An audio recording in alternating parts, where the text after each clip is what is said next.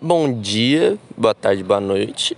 É, não sei mais ou menos que horário você vai estar tá escutando esse podcast que a gente está apresentando, mas meu nome é Rian Gabriel, sou aluno da Vanessa Valinda, itinerário formativo 2B. E estou realizando esse podcast aqui junto com a Rafaela, a aluna Rafaela. E a gente vai fazer o tema relacionado ao racismo no esporte. Então, né?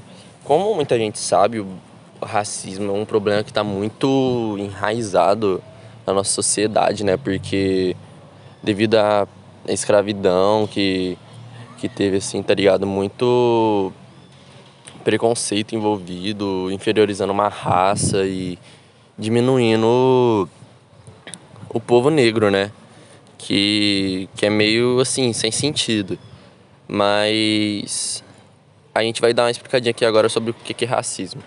Sim, basicamente o racismo é um problema social que vem há muito tempo na sociedade, né? É, ele tem tanto na na área profissional como na artista e afins, e principalmente no esporte. Um dos casos que eu vi assim que mais chocou o mundo foi o de Daniel Alves, certo? Aquele que tacaram a banana nele, né? Sim, que teve lá todos. É... Qual é mesmo o nome da campanha?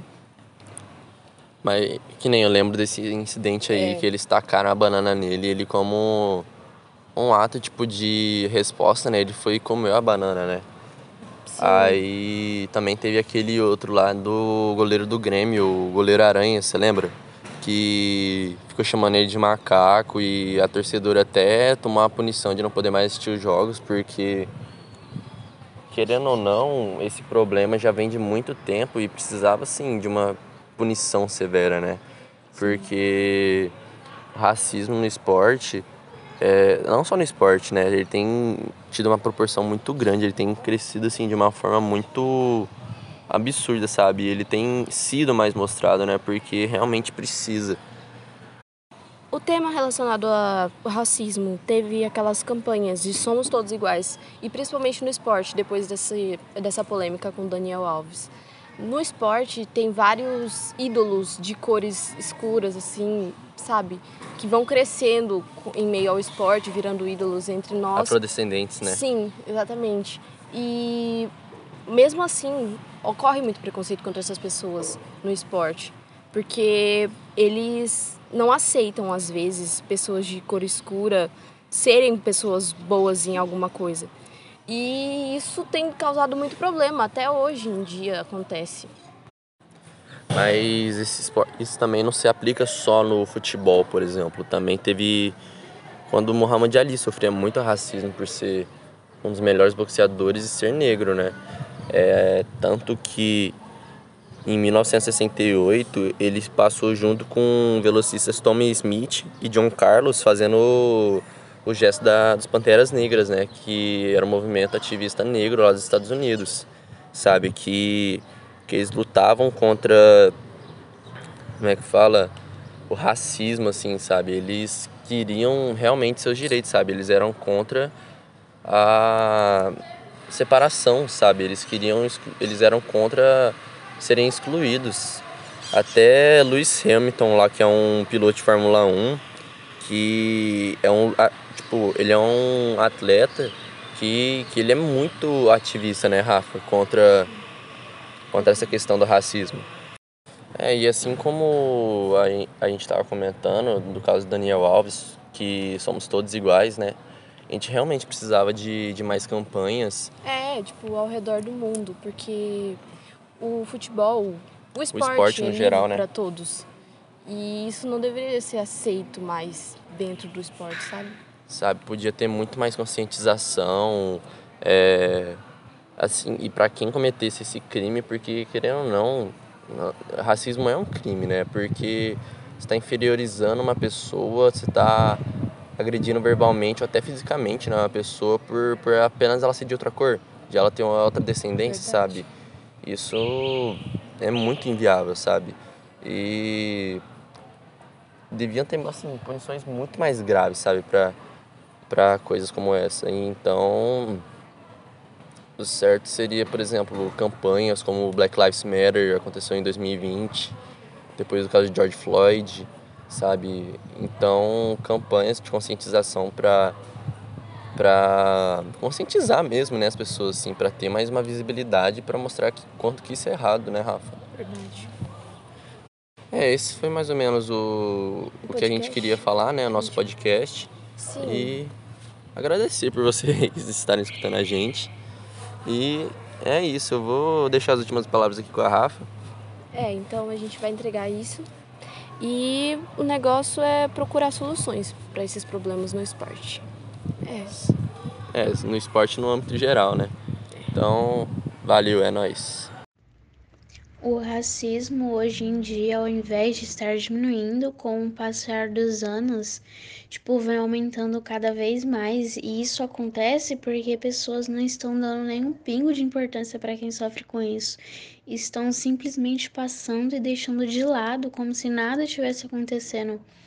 E, tipo, hoje em dia é muito raro ver em jornais, redes sociais que um branco ou pessoa de classe alta foi seguida dentro do shopping ao fazer compra, até mesmo nos corredores dos supermercados e culpados de roubo dentro de estabelecimentos e na rua. Mas vemos muitos casos de negros e pessoas de classe baixa passar por situações e outra até bem piores que essa mas ser morto por simplesmente ser negro, tipo, não faz sentido nenhum ser acusado de um roubo entre diversas outras coisas ruins. E entre 2017 e 2018, cerca de 75% dos mortos por policiais eram pessoas negras, tipo, apenas pela cor da pessoa. Esses policiais matam e mataram muitos negros por racismo. E, tipo, a sociedade já tirou vidas de muitas pessoas pelo racismo. Uma simples palavra é capaz de matar por uma pessoa, mas ainda tem muito tempo disso mudar. Devemos começar olhando para nós mesmos, pois ver uma pessoa sofrer racismo do nosso lado e não fazer nada, isso também nos faz culpado.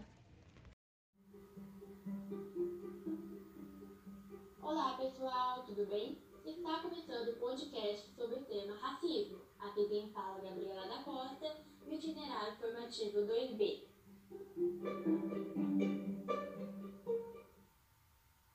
Bom, como já sabemos, o racismo ainda existe em nossa sociedade brasileira. E se pararmos para analisarmos o motivo, vemos que isso é uma consequência que o Brasil teve em sua herança coloquial. Visto que no passado o país foi colonizado por portugueses que utilizaram a mão de obra escrava como a maior força de trabalho em todas as atividades de exploração, sendo o o último país da América a abolir totalmente a escravatura. Contudo, mesmo com a abolição da escravatura, os negros continuaram sendo excluídos dos processos sociais, faltando condições para que pudessem ter uma inserção mais digna na sociedade competitiva. Dessa forma, a população gerou um racismo estrutural, com base na discriminação que favorece uma raça em prejuízo das outras o que leva o racismo a um verdadeiro espinho gravado na história da humanidade.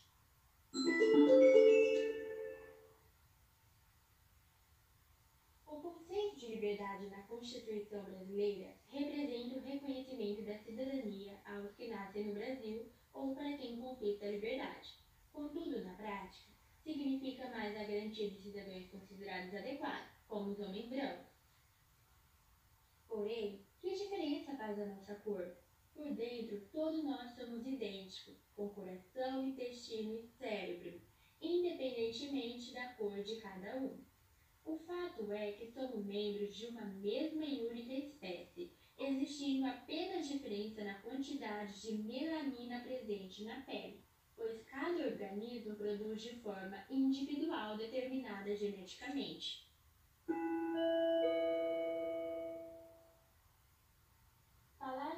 Racismo geralmente gera bastante debate em rodas de conversa, sala de aula, ambiente de trabalho e por aí vai. Algumas pessoas acreditam que esse preconceito permanece na sociedade, outras defendem a sua inexistência. O fato é que sim, ele existe e se mostra cada vez mais presente em nossa sociedade. Por isso, é de grande importância que todas as pessoas se conscientizem em relação ao racismo, além de realizarem projetos, campanhas e investimentos. As escolas e a mídia também devem alertar sobre a igualdade entre as raças, a fim de promover maior interação das minorias à sociedade. Com isso, as novas gerações podem vir com um pensamento mais amplo sobre a igualdade entre as pessoas, respeitando todas as diferenças.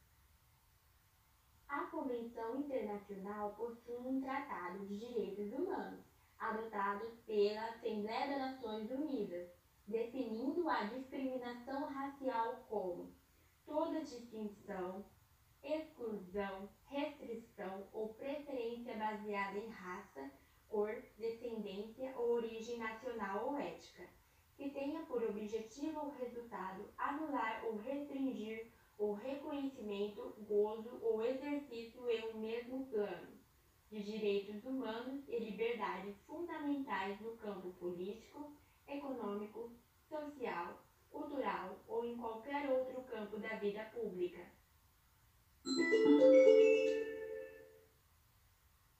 Celebramos no dia 20 de novembro o Dia Nacional de Zumbi e da Consciência Negra, feriado em mais de mil cidades brasileiras, sendo uma referência à morte de Zumbi de Palmares, negro pernambucano que nasceu livre e foi escravizado aos seis anos de idade. Ele foi líder do Quilombo dos Palmares e morto em 1695 na região de Alagoas. A sua vida foi marcada pela luta contra a escravidão, que terminou oficialmente 190 anos após a sua morte, no dia 13 de maio de 1888, com a Lei Áurea. O Dia da Consciência Negra marca a importância das discussões e ações para combater o racismo e a desigualdade social no país. Fala também sobre o avanço na luta do povo negro e sobre a celebração da cultura afro-brasileira. Falar sobre a importância das discussões sobre o racismo no Brasil está diretamente ligado à memória em relação à consciência negra mostrando sua relevância quando vemos os dados da desigualdade racial que ainda existe no nosso país.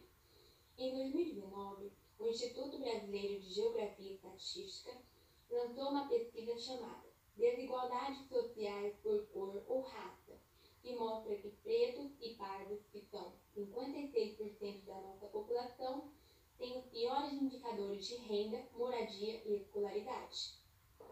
O Atlas da Violência de 2020 mostra que a taxa de homicídio entre negros cresceu muito, enquanto a de não negros caiu 12%. Ao todo, os negros somam 75% dos assassinatos entre este período, ou seja, para cada indivíduo não negro morto, 2 a 7 negros são assassinados.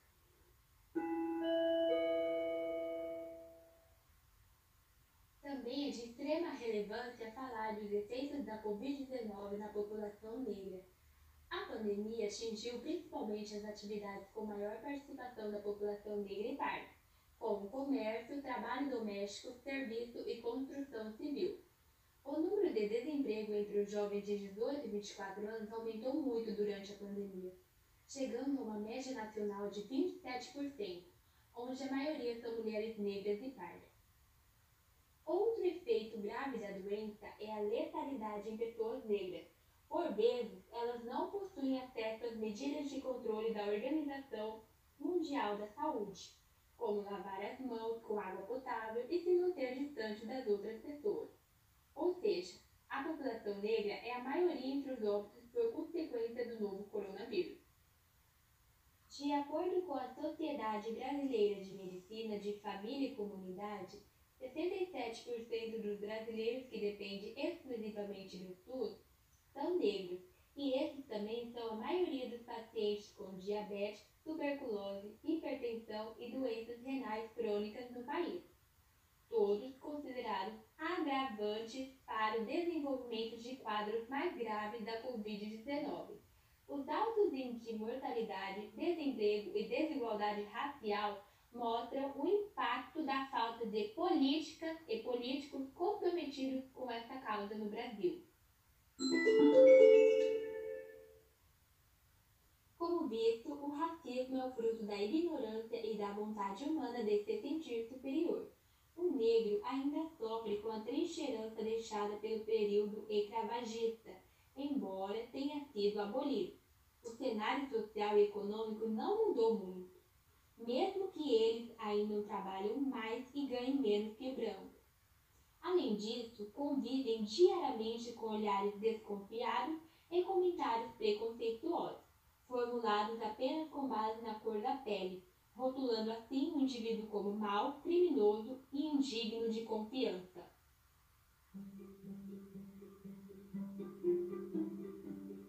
Bom, pessoal, espero que vocês tenham gostado do tema racismo no Brasil e é a importância da consciência negra para a nossa sociedade. Até mais!